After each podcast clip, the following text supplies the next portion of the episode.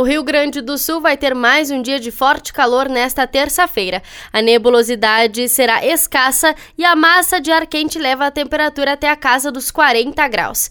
De acordo com a Metsu Meteorologia, a tarde será de calor intenso, especialmente nas regiões oeste e noroeste, onde devem ser registradas as máximas mais altas. A umidade, por conta disso, será muito baixa.